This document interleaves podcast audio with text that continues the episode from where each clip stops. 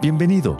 Es un gusto para nosotros compartir con vos las enseñanzas y prédicas de nuestras celebraciones generales en Viña del Este.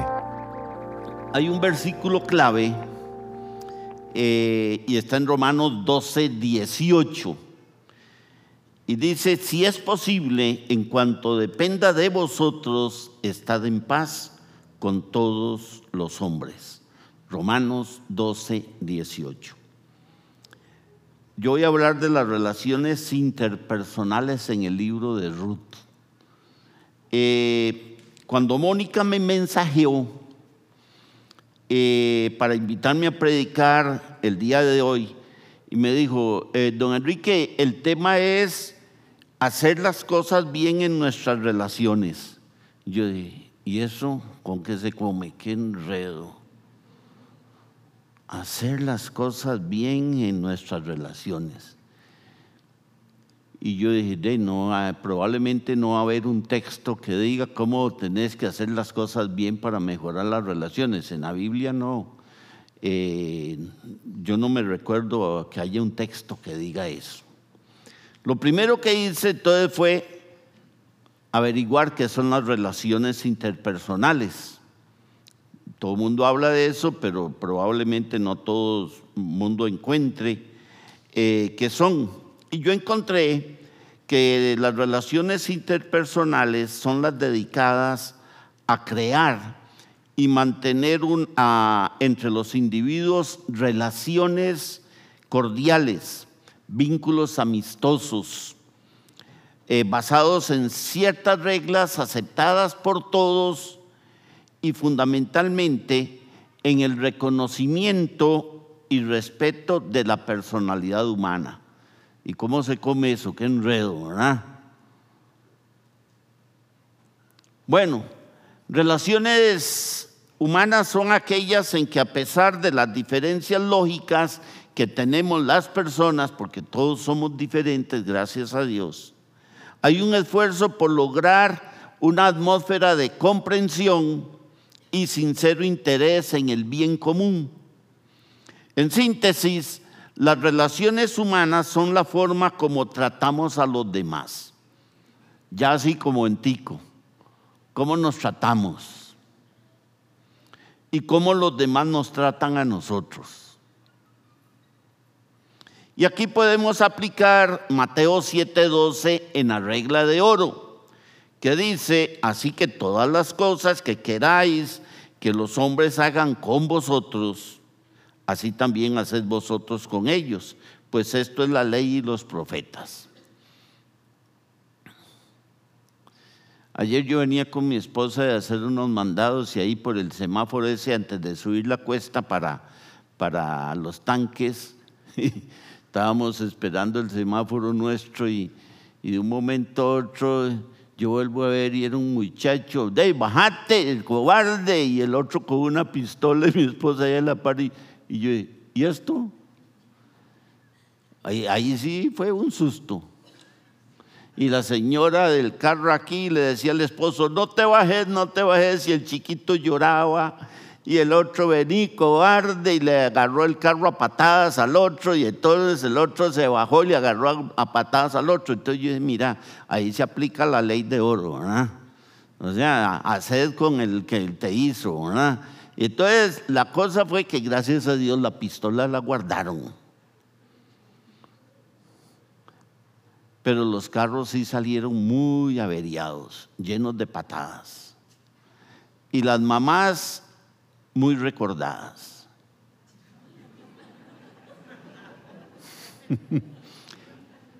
Cuando alguien hace eso conmigo, yo, yo lo que le digo es, gracias a Dios yo sé quién era mi mamá, ¿verdad? Y entonces no me molesto. Pero sí, las mamás fueron muy bien recordadas. Y yo digo, ¿y qué tendrán que ver las mamás en todo este pleito, ¿verdad? Un par de malcriados ahí. Bueno, otra pregunta fue, ¿Por qué dedicar una prédica específicamente dirigida a abordar el tema de las relaciones eh, interpersonales? Y si usted se ha hecho esta pregunta, la respuesta es muy sencilla. Porque cuando tenemos buenas relaciones con los demás, es cuando comenzamos a evidenciar si en verdad Jesucristo está obrando en todas las áreas de nuestro ser o por el contrario seguimos actuando en la carne.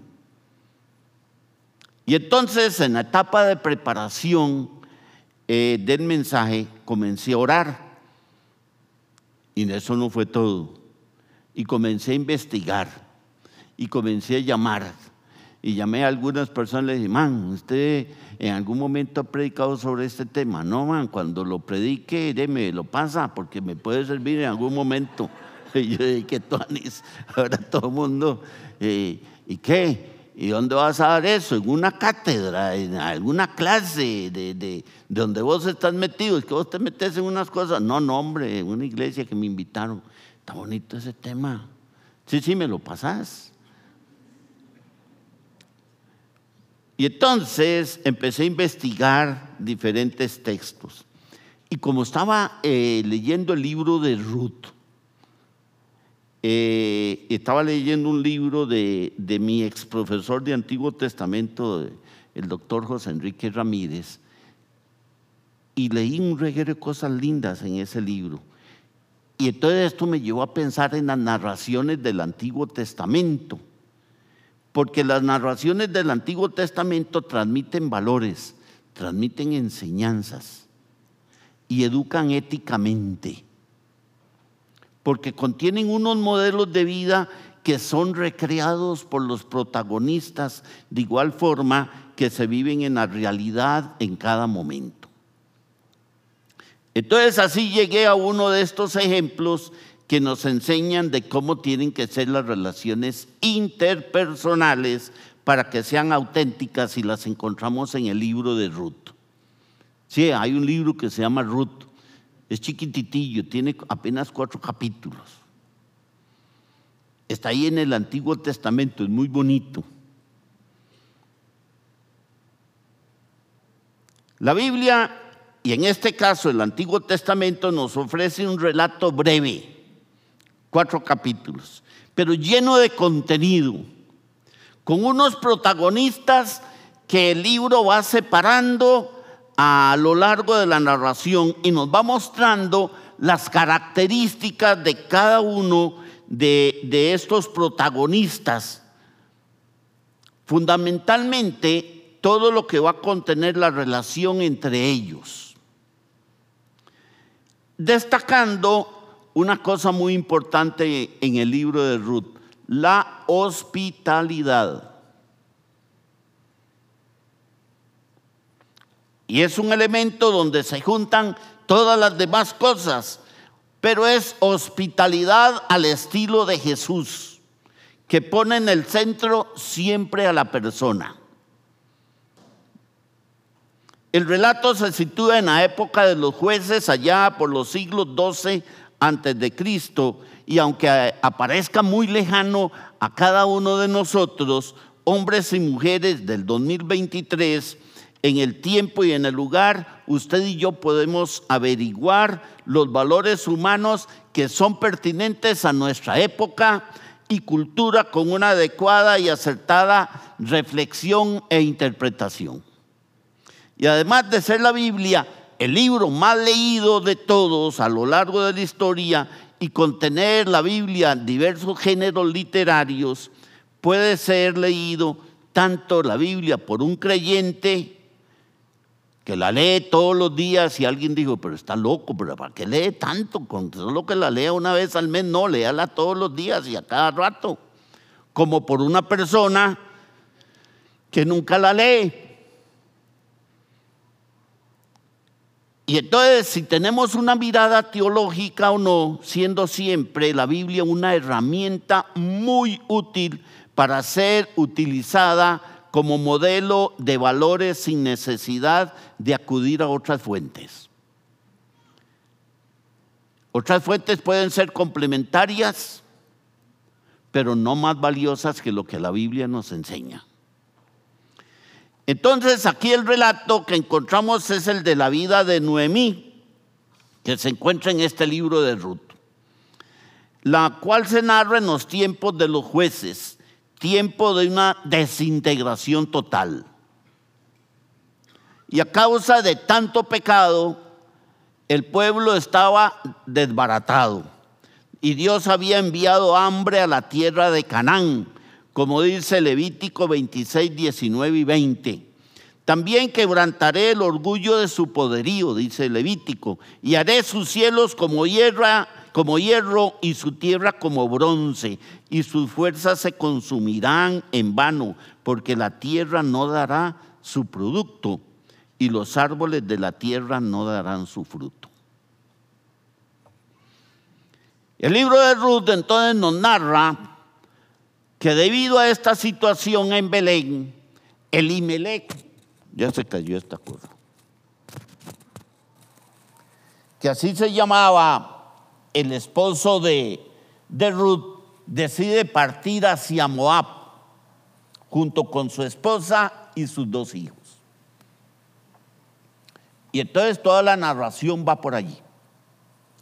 Al parecer, en el país de Moab, un país enemigo de los israelitas, había suficiente comida, pero era un país pagano. Yo creo que a Noemí tiene que haberle costado demasiado dejar familiares, amistades, pues era una mujer amorosa, una mujer muy agradable, como su mismo nombre lo dice, porque el nombre de ella significa mi gozo, mi dicha, agrado del Señor, gracia o dulzura. ¿Qué les parece?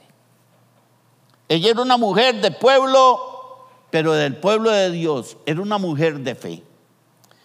Yo quiero que notemos los nombres de las personas que rodean a Noemí. Vean todo lo que nos enseña el libro. Viven en Belén, que significa casa de pan y no hay comida. Wow. Elimelech, el nombre del esposo, su nombre quiere decir mi Dios es rey y vive en la pobreza. Entonces ya uno se va dando cuenta de, pero ¿qué es esto tan raro? Noemí significa gracia, dulzura y está amargada y por eso a la mitad del libro cambia su nombre por Mara, que significa amargura. Sus hijos, el mayor se llama Malión y significa enfermizo, falto de energía, decaído. Y el segundo hijo se llama Quilión, que significa débil, defectuoso, que será un fracaso. O sea, todo parece una contradicción. No hay cara en que persinarse en esa familia. Está fea la cosa.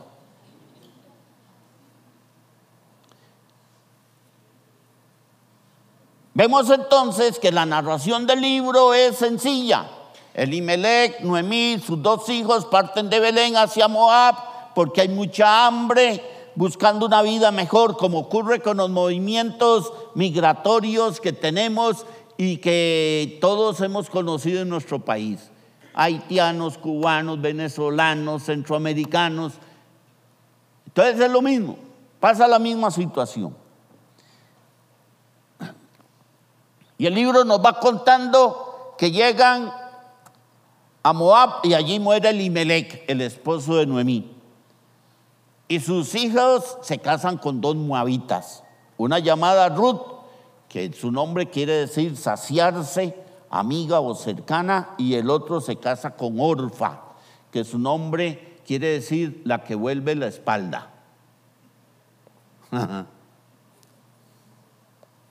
Pero al poco tiempo, los dos hijos de Noemí se mueren y aquellas muchachas quedan viudas. Y ahora tenemos tres viudas en la familia.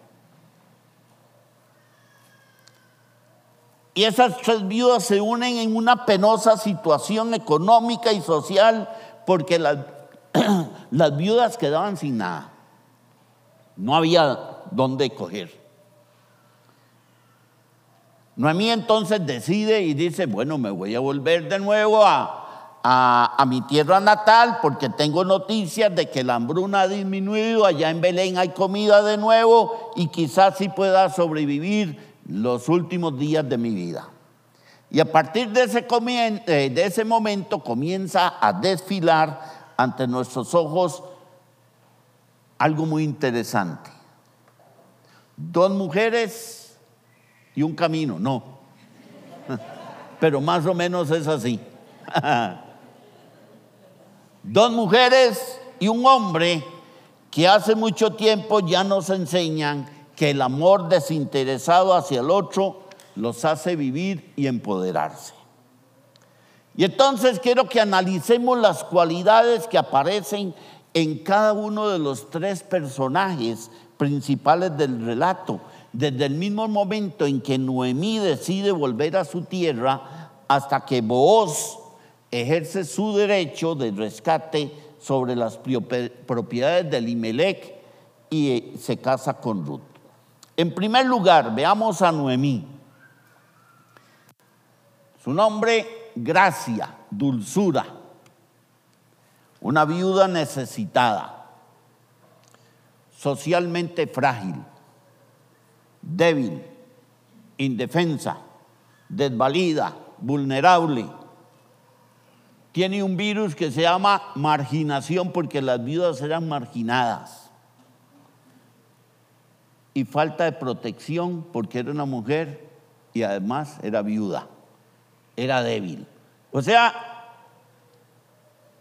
se le pegaron todas las plagas. Noemí decide que no hay razón para quedarse en Moab. La única razón que existió para irse allí era que había alimento, porque en su tierra había hambre, pero ya ahora no.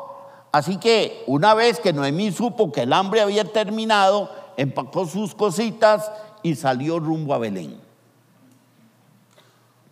Cuando ella ve que sus nueras estaban siguiéndola, porque dice el texto que Orfa y Ruth empezaron a seguirla, les dice, no, no, regresen con sus mamás, y entonces las despide. Noemí debe haber sido muy buena suegra, dado que las dos mujeres más jóvenes lloraron. Y dice el texto que le imploraron que las dejara ir con ella. Ella no tenía nada que ofrecerles. No tiene nada. Y una vez más Noemí le dice que estarán mucho mejor quedándose en su tierra, donde van a hallar con más facilidad a la larga un pan de lindos chicos moabitas y pueden volver a casarse. Orfa, que su nombre es la que da la espalda, acepta quedarse entre lágrimas y resistencia. Pero Ruth se rehúsa con mucha fuerza y se niega a dejarla y hace una de las declaraciones más bellas y leales de amor que jamás se hayan escrito y es un pasaje hermoso. Ruth capítulo 1, 16 y 17. No insistas en que te abandone o que me separe de ti, porque iré donde tú vayas, viviré donde tú vivas, tu pueblo será mi pueblo y tu Dios será mi Dios. Moriré donde tú mueras y allí seré sepultada. Que me castigue el Señor con toda severidad si me separa de ti algo que no sea la muerte. Wow. Eso se lo está diciendo a la suegra. Eso deja mucho que pensar. Pero eso no hace que no podamos descubrir en Noemí la enorme humanidad que la rodea. Está sola, pero prefiere quedarse sola antes que arrastrar a sus dos nueras con ella. No quiere arrastrar a aquellas dos jóvenes y con un porvenir no claro a un país extraño para aquellas muchachas.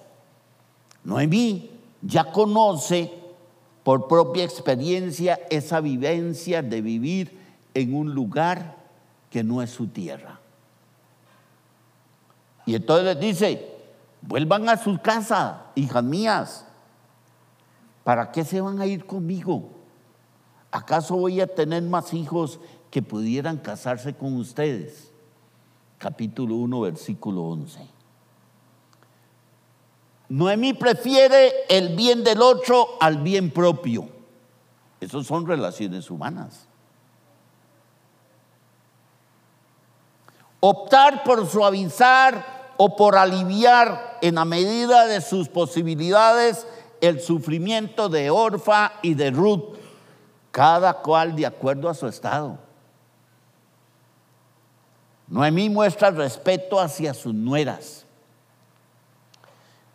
muestra respeto hacia las decisiones de las nueras, no juzga, sino que hace lo posible para el bien de ellas. Noemí le da autoridad a Ruth una vez que Ruth tomó la decisión de acompañarla. Y Noemí hace cuidar solícitamente a Ruth por su futuro e intenta que el futuro de ella sea restaurado con una dignidad, sabiendo que es una joven viuda y que va a ser una joven extranjera en otra tierra. Y entonces Noemí, su suegra, le dice, dice la traducción lenguaje actual, capítulo 3, versículo 1. Un día Noemí habló con Ruth, su nuera, hija mía, me siento obligada a buscarte esposo. Hoy pueda pensar la suegra buscando el esposo a la nuera viuda. Está raro eso, ¿verdad? Quiero que tengas tu propio hogar y que vivas feliz. Qué lindo. Y le dice, versículo 3, capítulo 3, versículo 3, Báñate, perfúmate, ponte tu mejor vestido, ve al campo donde está vos trabajando, pero no lo dejes que te vea hasta que termine de comer y de beber. Vea que Noemí le dice a Ruth, que se tome una ducha, que se aplique algo de Chanel número 5 y que se coloque sus mejores atuendos. Las relaciones interpersonales sanas buscan el máximo desarrollo de las capacidades del otro. Y se lo voy a decir de nuevo. Ojalá que se le quede bien bien, bien. Las relaciones interpersonales sanas buscan el máximo desarrollo de las capacidades del otro. El esposo buscando el máximo las capacidades de su esposa y la esposa buscando el máximo las capacidades de su esposo. No hay celos, no hay lucha de poder, no es quien manda más, quien gana más, quien aporta más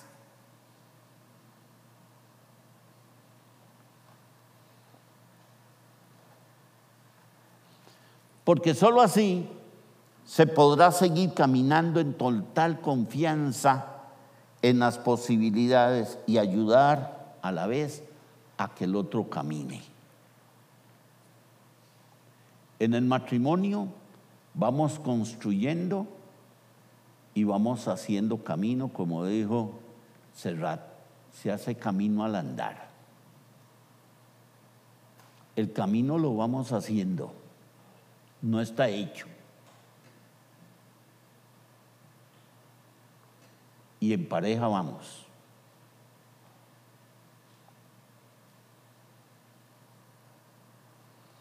Y destacando esto es el agradecimiento de Noemí por todo lo que ha recibido, aún a pesar de las desgracias. Nos dice Ruth capítulo 2.20, bendito sea Jehová que no deja de mostrar su bondad hacia los vivos y los muertos. ¿Cuántas veces usted ha dicho en la crisis eso? Bendito sea el Señor. Por lo menos arroz y frijoles hay. Hay trabajo y estamos vivos. Pero mucha gente en vez de darle gracias a Dios son pura quejabanza. ¿Cómo estás? Ah, ¿Cómo te va? Ah, ah. Solo quejas.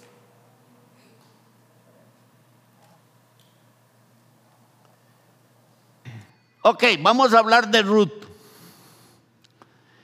Su nombre, saciarse o amiga cercana. Es la nuera.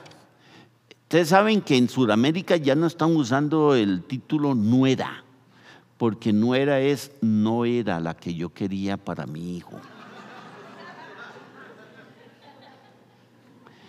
En Sudamérica, en Chile y otros países están utilizando yerna, mi yerna y mi yerno.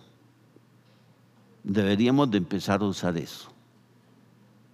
Porque todo mundo, todo mundo vacila con el término nuera.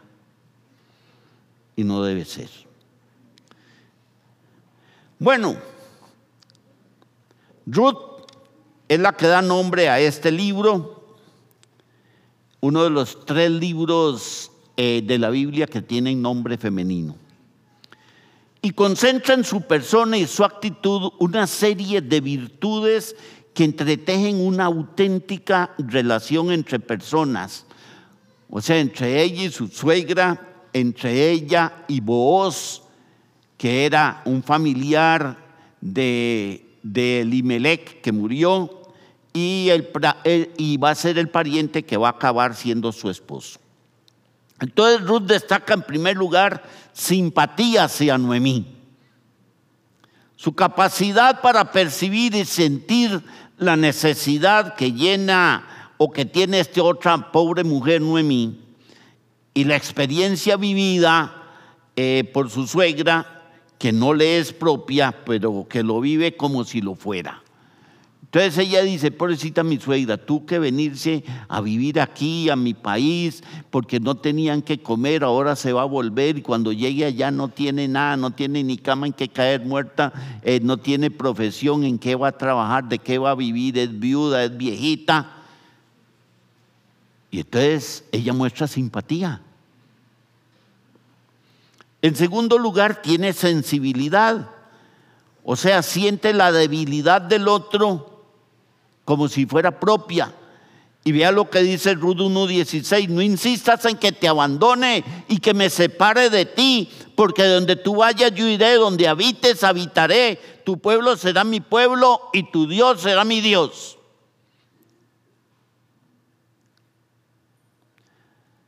En tercer lugar, Ruth ante la soledad que sabe que tendrá Noemí, ante la exclusión social que intuye que va a tener cuando vuelva a su pueblo, Ruth se conmueve y manifiesta su compasión tomando la iniciativa, poniéndose en salida con la intención de acompañar a su suegra y hacer el camino juntas, poniendo a disposición de ella su presencia física y su tiempo. Voy a estar contigo, donde estés yo voy a estar donde vayas yo voy a ir. No te voy a dejar sola. Ruth nos muestra que la presencia física y su tiempo es la base del acompañamiento que sustenta las relaciones interpersonales.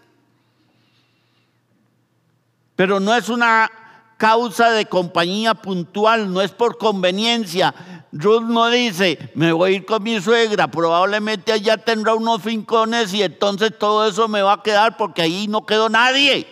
No, ella sabe que no tiene nada. Y la acompaña. Tampoco está pensando solo, bueno, yo le pongo un platillo de arroz a la viejilla esa y que ahí vaya adelante hasta que se muera. No, no, no, no. Lo hace de forma constante y lo hace para siempre. Y lo más interesante, hace suya la cultura de su suegra y hace suya la tierra de su suegra. Wow. es entrega total. Ruth nos muestra la lealtad inmensa que conduce hacia la confianza. Yo encuentro iluminador para ambas mujeres que supone respeto. No invade el terreno ajeno, sino hay un enriquecimiento mutuo que llena la vida de ambas, porque les da esperanza. Saben, sin esperanza el sufrimiento es insoportable. Lo peor que le puede ocurrir a un ser humano es no tener esperanza.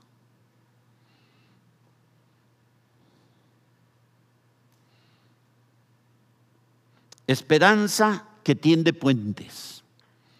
Esperanza que alarga y suaviza el camino. Que aunque sea duro, parece suave. Y aunque sea largo, parece corto. Y veamos lo que Ruth le dijo a Noemí. Capítulo 2. Le pide permiso a la suegra y le dice, déjame ir a recoger espigas, o sea, déjame ir a trabajar. Seguramente los que cosechan en los campos me dejarán seguirlos para recoger espigas que vayan quedando. Y Noemí le dijo, anda hija mía. La ley decía que se espigaba una vez y lo que quedaba era para los pobres y lo que quedaba en las esquinas. En los cafetales nuestros eso se llama la repela. o sea, cogen el café una o dos veces y todavía vuelven a pasar y recogen lo que está en el suelo. No, en la Biblia eso le quedaba a los pobres. Ruth nos da una lección magistral de lo que es cuidar a otra persona. En el momento en que el ser humano es más vulnerable, en que la persona necesita cuidados especiales, apoyo, protección debido a su edad, discapacidad, riesgo, abuso, negligencia.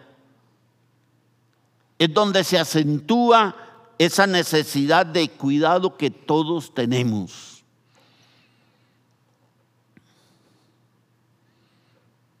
En poco tiempo, mi familia, la de mi esposa y la mía, nos quedamos sin los abuelos. En un año a mis hijos se les murieron dos abuelos en términos de tres meses. Yo decía, wow, qué duro.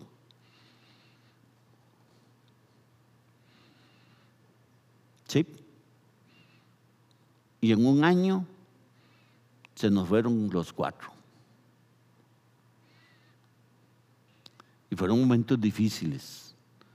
Hay que ir a Turrialba hay que ir a cuidarlos el fin de semana. Y yo me quedaba viendo a mi mamá y yo decía, ¿qué voy a hacer? Ahí yo era un cobarde. No sabía qué hacer. Solo me sentaba a la par de ella en la silla de ruedas y le agarraba la mano. Nada más. ¿Cómo estás? Nada más no, sabe, no qué hacer. Mi hermano la bañaba, mi hermano la inyectaba, mi hermano la limpiaba y yo no podía. Si había un tipo cobarde en eso, fui yo.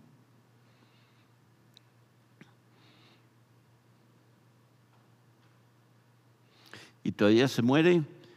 Y la muchacha que cuidaba a mi mamá, yo estaba aquí en la oficina en Viña, y me llama y me dice, Don Enrique, quería darle una noticia. Es que parece que su mamá se murió. Le digo, perdón, eh, ¿cómo usted me va a decir que parece? ¿O se murió o no se murió? Es que no sabemos. Le digo, ¿cómo no saben? Le llamen a alguien que les pueda decir, o llamen a la Cruz Roja, y después me llaman. ¿Cómo me va a decir que no saben si mamá se murió? Y de verdad se había muerto.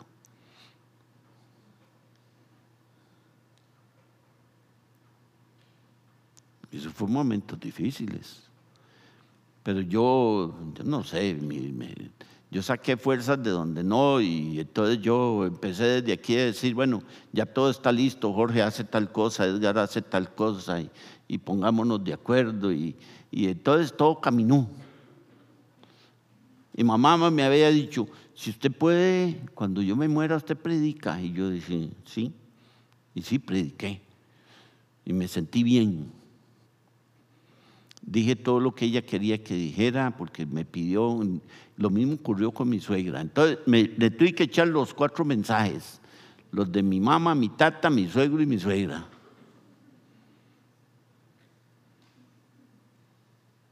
Esos son momentos difíciles.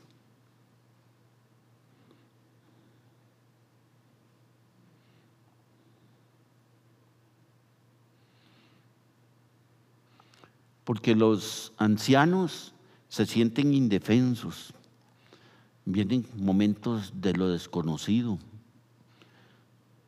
Y Ruth se preocupa y se ocupa de Noemí. No solamente está preocupada, se ocupa. Respeta la identidad, trata de resolver las necesidades, se sumerge en aquella penuria social y económica y es un cuidado que le genera salud, porque quien sabe acompañar genera salud. Y ella iba y recogía trigo y traía. Y la suegra estaba contenta, ya tenían que comer.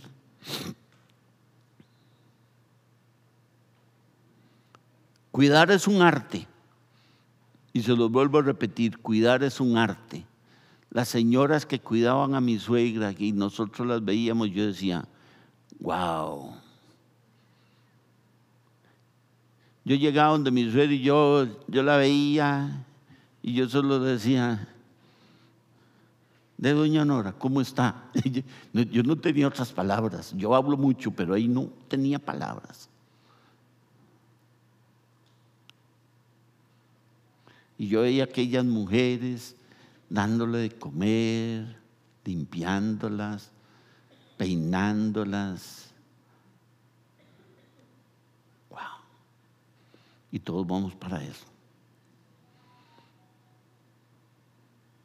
Hay una canción de Arjona que dice que todos nacimos con un, y con un qué, un virus, algo así, que es el de nacer, envejecer y morir.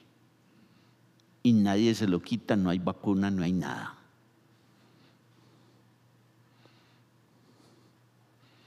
Está dura la cosa. Cuidar es un arte. Y Ruth la Moabita es una verdadera muestra de ello. Y con ello libra y a la vez recibe los mismos cuidados de parte de su suegra y de parte de vos. Porque cuando usted cuida, hay otro que lo cuida a usted. Porque usted está sembrando y todo lo que siembra, eso cosecha. En tercer lugar está vos. Es un tipo en Él está la fuerza, quiere decir su nombre. Ese es el nombre, voz. Reúne en Él todos los elementos que componen la hospitalidad. Una cualidad que ya desde los primeros tiempos perdura hasta hoy. La hospitalidad es muy importante. Vos nos muestra en primer lugar que para hacer una relación interpersonal hay que ser hospitalario ha de ser acogedora. Él sabe cuáles son las necesidades, primero de Ruth y con ella de Noemí. Y las acoge con gestos, con palabras, y esto conlleva identificarse en la debilidad y empieza a restaurar la condición de personas. Ellas vienen muy lastimadas, como dijo alguien, más golpeadas que rodillas zapatero. están como jarro del asilo, hecho leña, duro.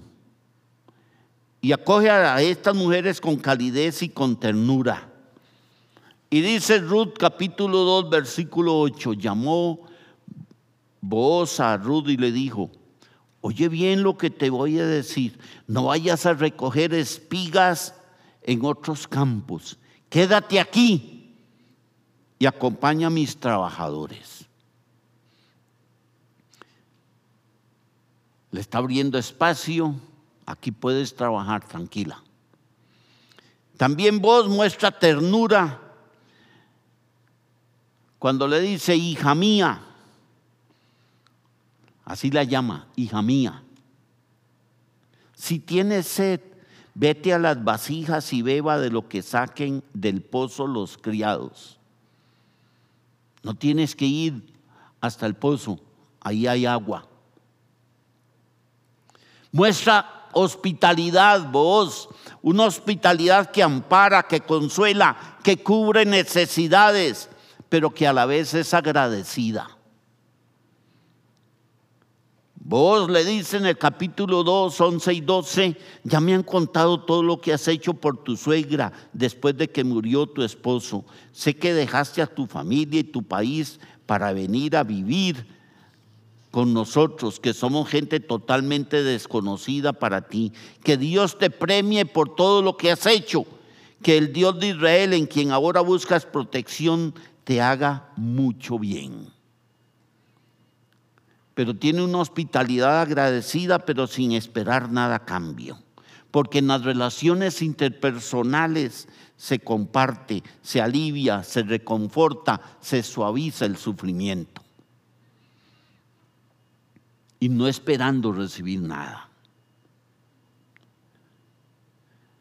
Y dice capítulo 2, 14 que a la hora de comer Booz invitó a Ruth y le dijo, ven, acércate, aquí hay pan, salsa, granos tostados. Ruth fue y se sentó a comer junto con todos los demás trabajadores. Comió hasta quedar satisfecha y hasta le sobró comida para llevarle a la suegra. Yo creo que era tica, porque los ticos vamos a una fiesta y dicen, no, no, yo me llevo esto para mañana. ¿Sí o no? Ustedes no saben lo que le pasó a un amigo mío. Fue a un restaurante. Y eso no es mentira. Y siempre en el restaurante uno dice, ¿me puede poner esto? Es para el perrito. ¿Verdad? De ahí sí, lo que entonces el mesero eh, cogió y entonces lo echó y dice, le eché lo que usted me dijo y como había un poco de sobras más, también le eché un poco más. Porque era para el perrito, ¿sí? Entonces, mucho cuidado con lo que decimos.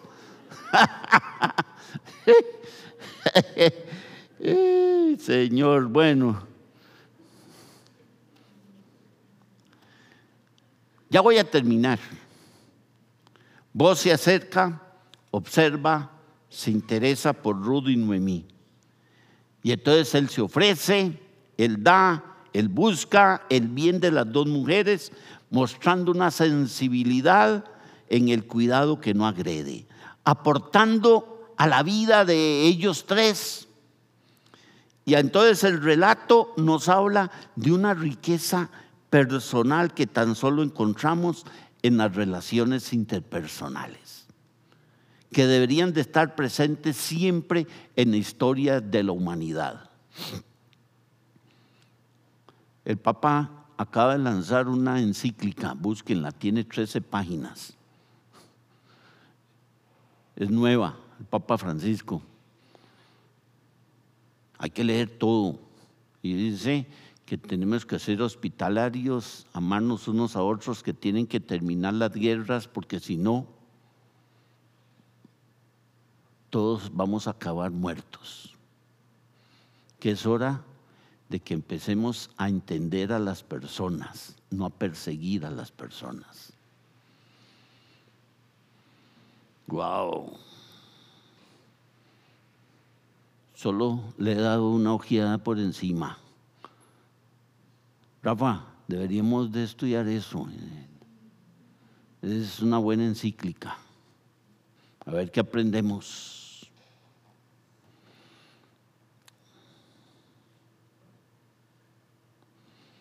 Vos muestra una hospitalidad que empodera, que ayuda a salir de la debilidad y la inseguridad que hace fuerte a la otra persona, porque descubre en otro lo que es capaz de hacer. En las relaciones interpersonales tenemos que descubrir qué puedo poner yo a hacer a este para que él pueda salir adelante y pueda salir de su pobreza, de su necesidad, de su miseria.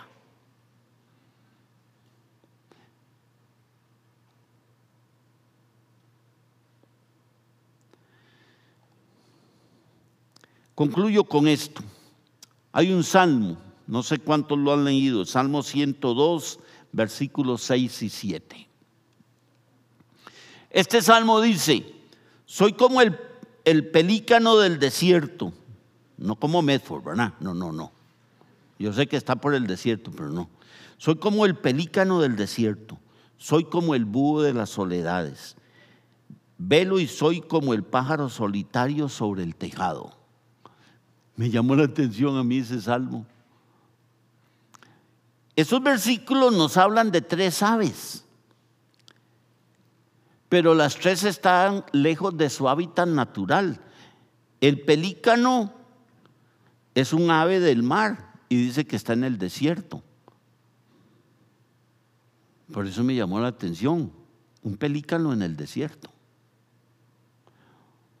El búho que es un ave de los bosques, está solo en las ruinas, dice el, Salmo.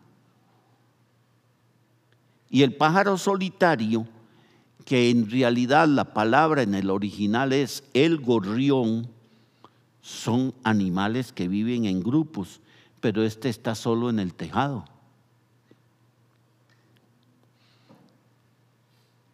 ¿Sabes qué? Al igual que estos animales fuera de hábitat, Muchas personas en el mundo viven de una forma que no es la que Dios ha determinado para los seres humanos. En Génesis 2.18 el Señor dijo, no es bueno que el ser humano esté solo. Pero muchas personas viven hoy en día en soledad, ancianos. Nadie vive con ellos. Sería bonito decir, yo voy a sacar una tarde para ir a leerle la Biblia a un ancianito que vive cerca. Gente que no se relaciona con nadie o con casi nadie. Gente que viven pegados a una red por medio del teléfono, está en una red social, pero están lejos de relaciones humanas relaciones humanas verdaderas, que son las relaciones que llenan el corazón. Y ya vimos que por medio de la palabra de Dios encontramos los consejos que pueden transformar nuestras relaciones personales. Por eso yo les invito a releer la Biblia como modelo de una ética narrativa porque la Biblia nos ofrece herramientas muy útiles para elaborar un buen acompañamiento espiritual con todo el conjunto de relaciones que conlleva hacer camino juntos.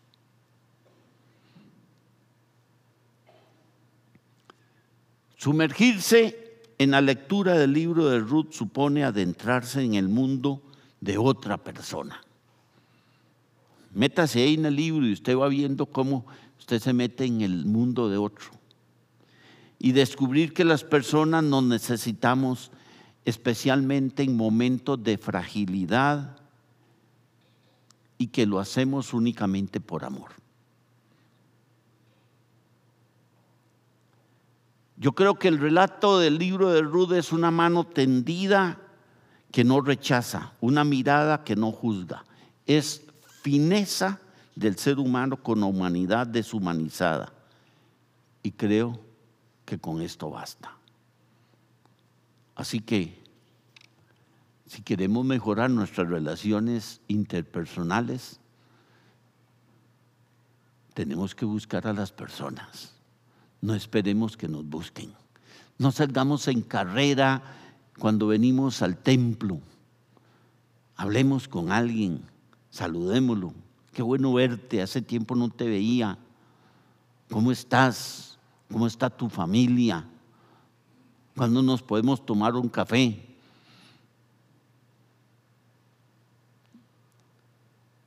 Llamar a las personas, interesarse en las personas. Eso fue lo que hizo Jesús. Siempre estaba interesado en la gente. Su ministerio era con la gente y por la gente. Gracias, Señor.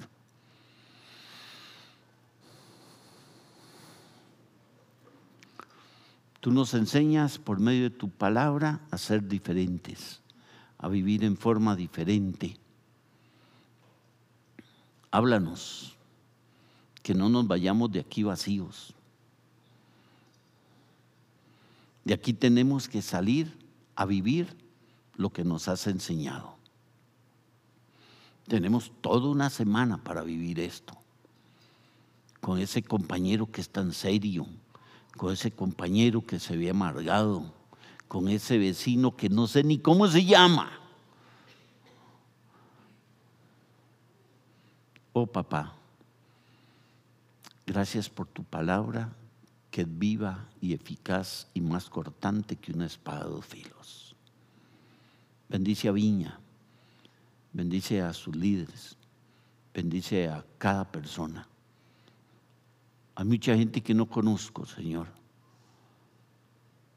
pero bendíceles. Estamos en tus manos y te damos las gracias en el nombre de Jesús. Amén. Bendiciones. Nos encanta poder compartir con vos las prédicas de nuestras celebraciones. Esperamos que esta haya sido de bendición para vos.